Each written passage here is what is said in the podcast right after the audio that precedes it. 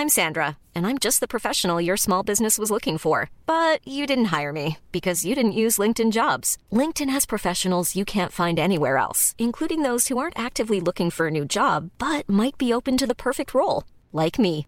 In a given month, over 70% of LinkedIn users don't visit other leading job sites. So if you're not looking on LinkedIn, you'll miss out on great candidates like Sandra. Start hiring professionals like a professional. Post your free job on linkedin.com/people today. Many of us have those stubborn pounds that seem impossible to lose, no matter how good we eat or how hard we work out. My solution is PlushCare. PlushCare is a leading telehealth provider with doctors who are there for you day and night to partner with you in your weight loss journey. They can prescribe FDA-approved weight loss medications like Wagovi and Zepbound for those who qualify. Plus, they accept most insurance plans. To get started, visit plushcare.com slash weight loss. That's plushcare.com slash weight loss. Since 2013, Bombas has donated over 100 million socks, underwear, and t-shirts to those facing homelessness.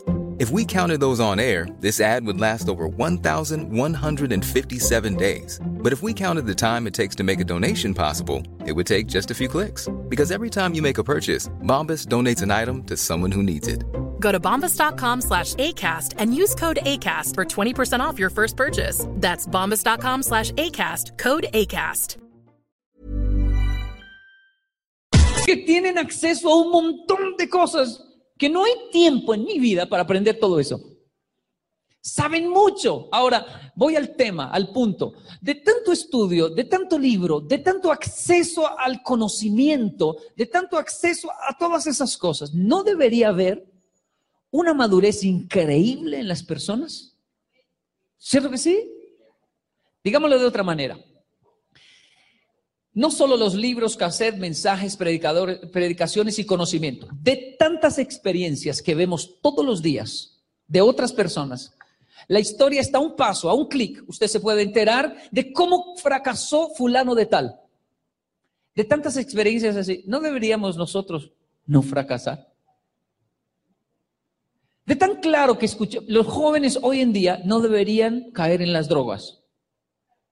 ¿Cierto? Solo con ir al centro, ver la gente con un costal por aquí, todo es vuelto una nada, el otro llevado. ¿Cómo comenzó? Yo comencé solo fumando esto, esto, y mire el resultado. Todos no deberían los jóvenes no caer en las drogas. No deberían nuestras niñas no quedar en embarazo antes de tiempo solo con la historia de la abuela, de la mamá, los 14 hijos que tuvo fulana. No deberíamos nosotros, al ver esas experiencias, decir, wow, no, yo ya vi tanto que no voy a cometer el mismo error. Sin embargo, parece una bendita novela mexicana repetida con otros personajes, pero la misma historia. ¿Por qué es que nosotros, al tener tanto conocimiento actualmente, tanta información y tantas experiencias que vemos todos los días, volvemos a caer y repetir como un círculo vicioso los mismos errores.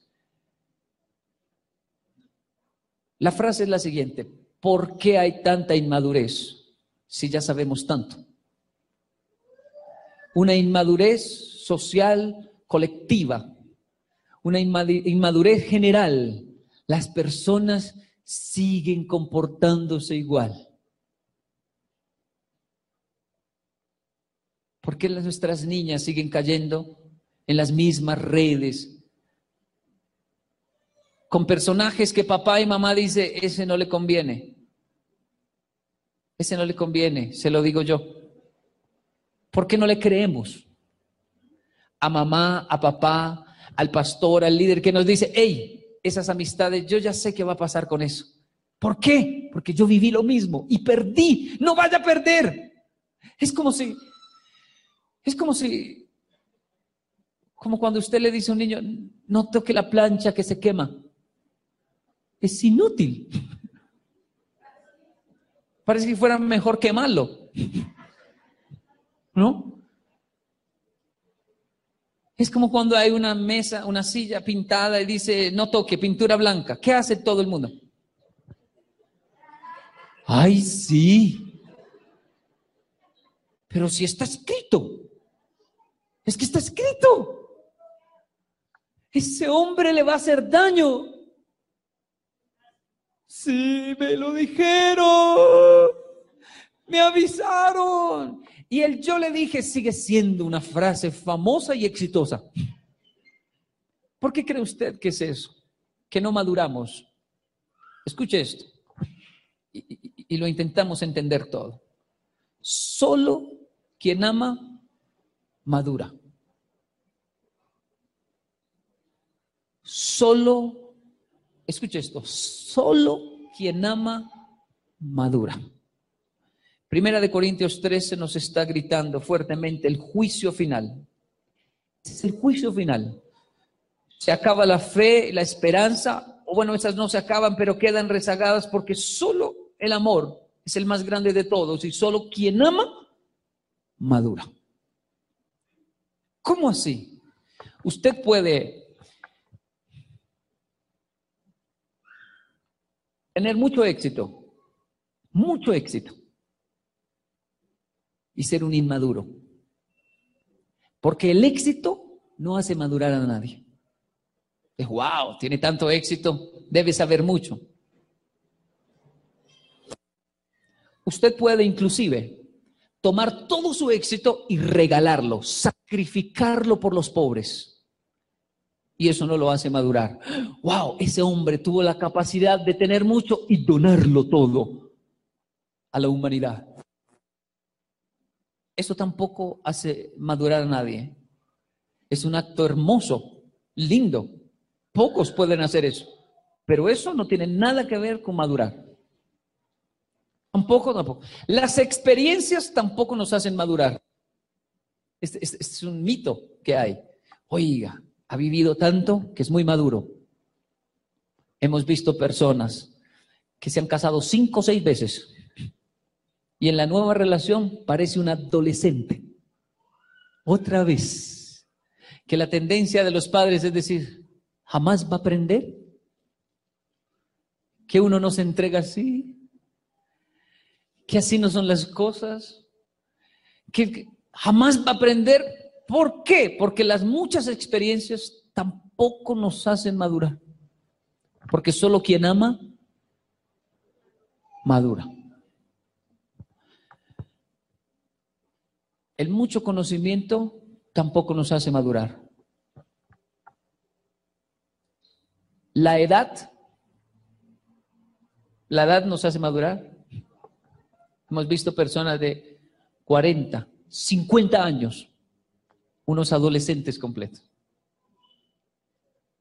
Que uno dice, no espere que al hacerse más viejo madure. Es más, hay gente que entre más vieja, más inmadura.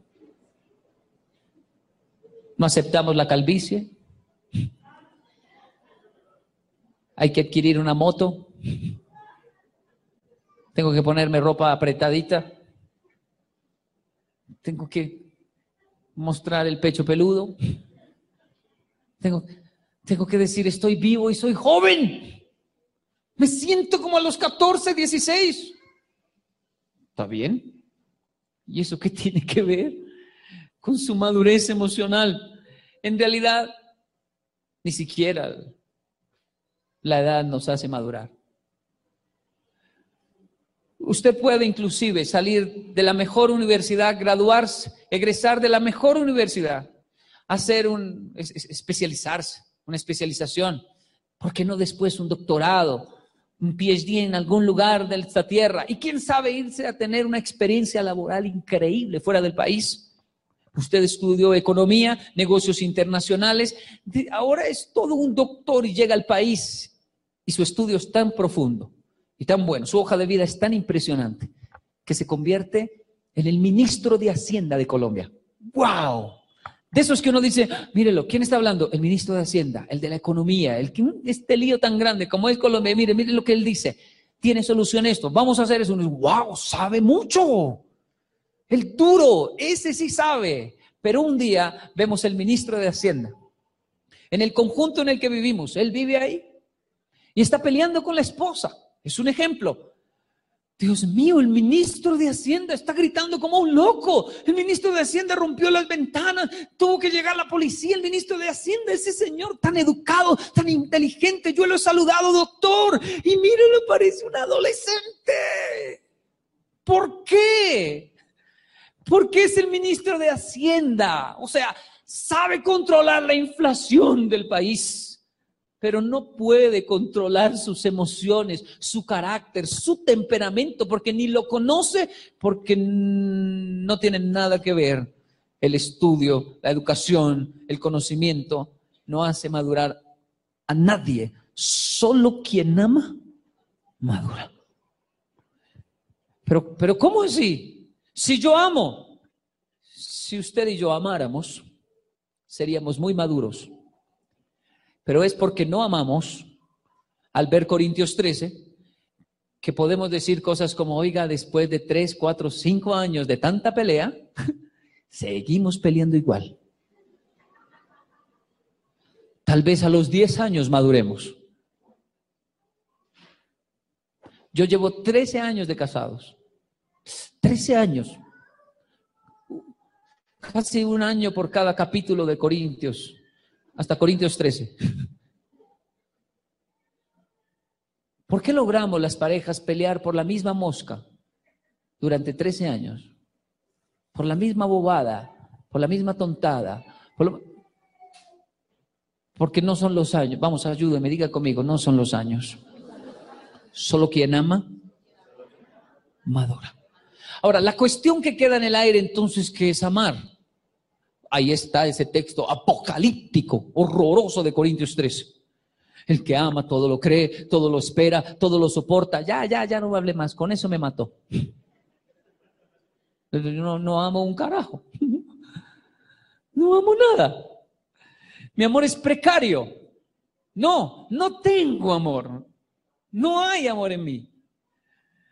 Porque mi amor es egoísta, mi amor es un negocio en realidad. El amor de muchos es un negocio. Es como cuando el joven y las, niñas, las mujeres, que, pueden, usted puede decir, pastor, es de noviazgo, excelente, la invité a cine, le gasté sushi, pastor. Ahí en Cine Colombia, sushi. Y después la invité otra vez y la llevé al corral. Es caro, pastor, el corral es caro. Y fuimos en taxi. Y eso lo repetí una y otra vez por muchos meses y al final me miró y me dijo, no sé, tal vez no siento lo mismo, démonos un tiempo. Porque las mujeres son así. Y el hombre entonces, ¿y usted qué dijo? No, pastor, pensé en todo el corral que había gastado, todo el sushi, toda la plata invertida. Debí guardar los recibos para decirle, devuélvame la mitad por lo menos.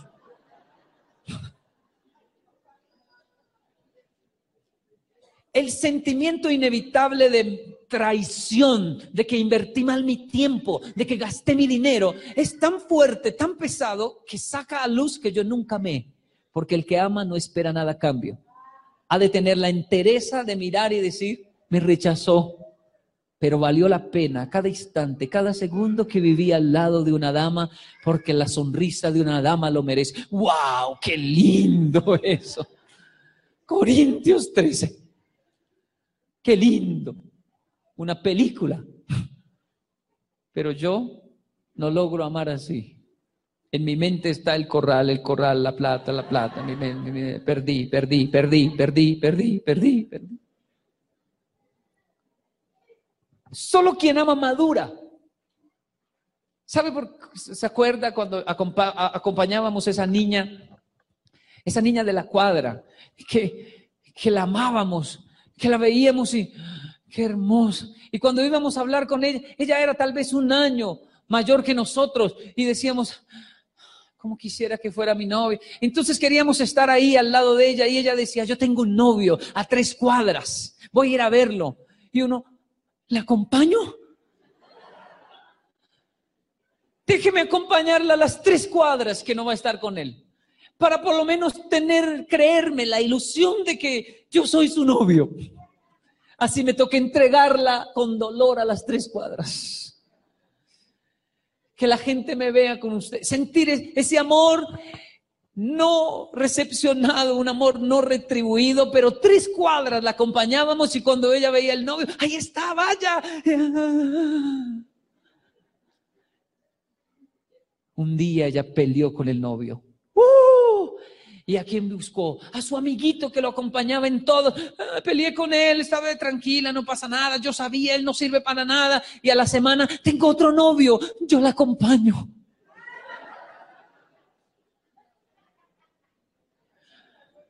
La amaba tanto que hasta el novio de ella me gustaba. Ese sí me gusta, el otro era un desgraciado. En realidad lo que mi corazón quería era estar ahí. ¿Saben lo que es sentir un amor sufrido que no es retribuido? Eso, exactamente, eso es lo que nos hace madurar. La madre de Teresa de Calcuta decía, ama hasta que duela, que si duele es una buena señal. Porque está escrito, el amor es sufrido, todo lo espera, todo lo soporta, todo lo cree. Solo el amor, o sea, el amor verdadero de Corintios 13 es lo que nos hace realmente madurar. Solo quien ama madura.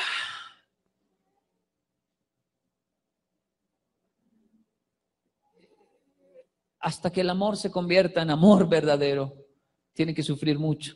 Por eso una recién casada que de pronto están en un círculo de mujeres ya de varios años de casadas. Y ella dice, ay, yo no sé, yo estoy tan feliz de casarme. Y todas le dicen, ay, sí, qué bueno, eso es muy lindo tener un hogar, la verdad, a pesar de los problemas. Y ella dice, yo sí casi no peleo con él, porque yo me gané la lotería con ese hombre, es maravilloso, él es perfecto, él es un hombre. No, no, es que yo me casé, fue con un santo.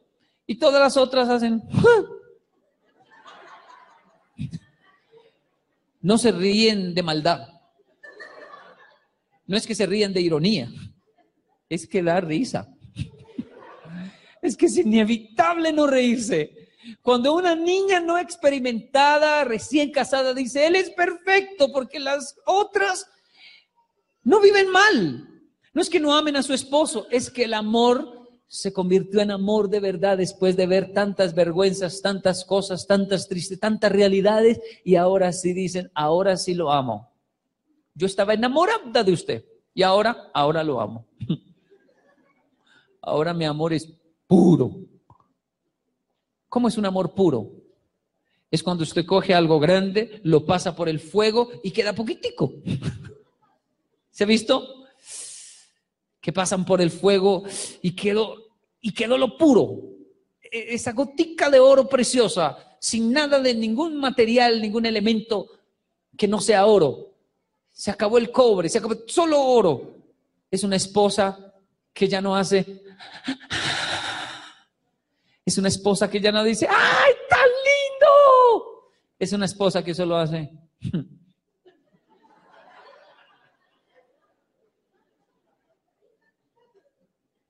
¿Lo va a dejar? ¿A dónde si no tiene dónde dormir? Camina a ver para la casa, camina.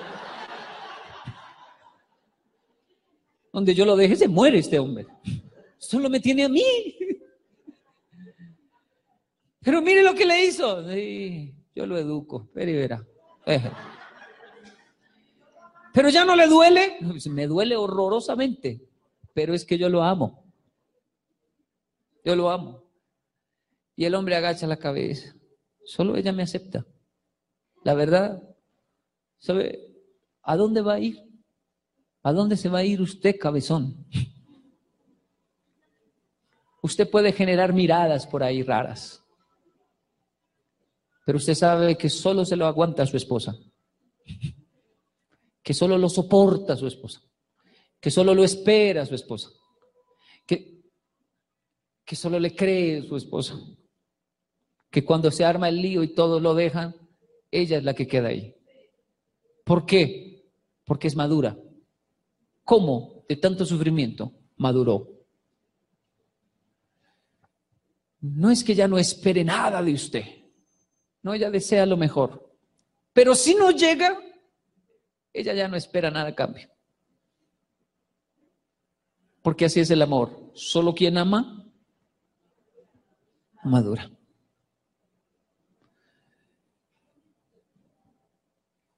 Es nuestra inmadurez en el amor lo que nos hace pelear por por qué no me miró, por qué no me habló, por qué no me dijo, por qué no me, por qué fue, es que el tono en que lo- es que es el problema, la cara que hace cuando el problema es que es que es que, es que, es que lo que a mí, a mí, a mí, a mí, lo que yo necesito que usted me dé mí. Es la inmadurez en el amor lo que no nos deja. En realidad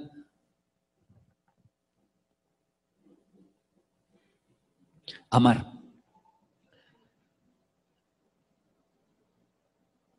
Así de sencillo, no es más. Dios me libre de estar enseñándole algo hoy. Dios me libre de estar predicando. No, no tengo la osadía de, de hacer eso. Dios me libre. Solo le estoy diciendo que me miré al espejo y me vi muy feo. Pero muy feo. Y que cada vez que leo Primera de Corintios 13, me arrepiento de leerlo y vuelvo a leerlo. Porque veo mi desnudez, veo mi feura, veo que es el juicio final para mí. Siento a Dios diciéndome a través de Corintios 13, Kenji, siga leyendo, siga estudiando, siga saliendo en los medios, siga generando teorías interesantes sobre cómo combatir la pobreza, siga conquistando fama por todos lugares. Usted seguirá siendo un mocoso, insolente, inmaduro, porque solo quien ama, madura. Día a día me encuentro con personas que no son tan exitosas, que no salen en televisión, que no son aquella eminencia, que no le salen rayos de la cabeza, ni tienen profecías profundas, que no son esas personas apostólicas que wow, no, señores, señoras, que usted las ve y dice, no tiene pinta muy profética, muy gloriosa, pero cuando usted habla con ellos, veo una madurez que no hay en mí. No la hay en mí. No la hay. Y la veo en ellos y comienzo a indagar cómo lo hizo, cómo lo logró, cómo llegó a ese nivel, porque tiene paz en el amor. ¿Cómo? Y entonces escucho su historia y veo un sufrimiento profundo. Que digo, ¿cómo no va a ser? ¿Cómo no voy a ser un mocoso frente a esta persona? Si esta persona sufrió. Y el que sufre ama y el que ama sufre y solo quien ama otra vez se va a convertir en un reggaetón esto. Solo quien ama madura. Solo quien ama madura, solo quien ama madura, solo quien ama madura. Dale fuerte, Moreno, solo quien ama madura.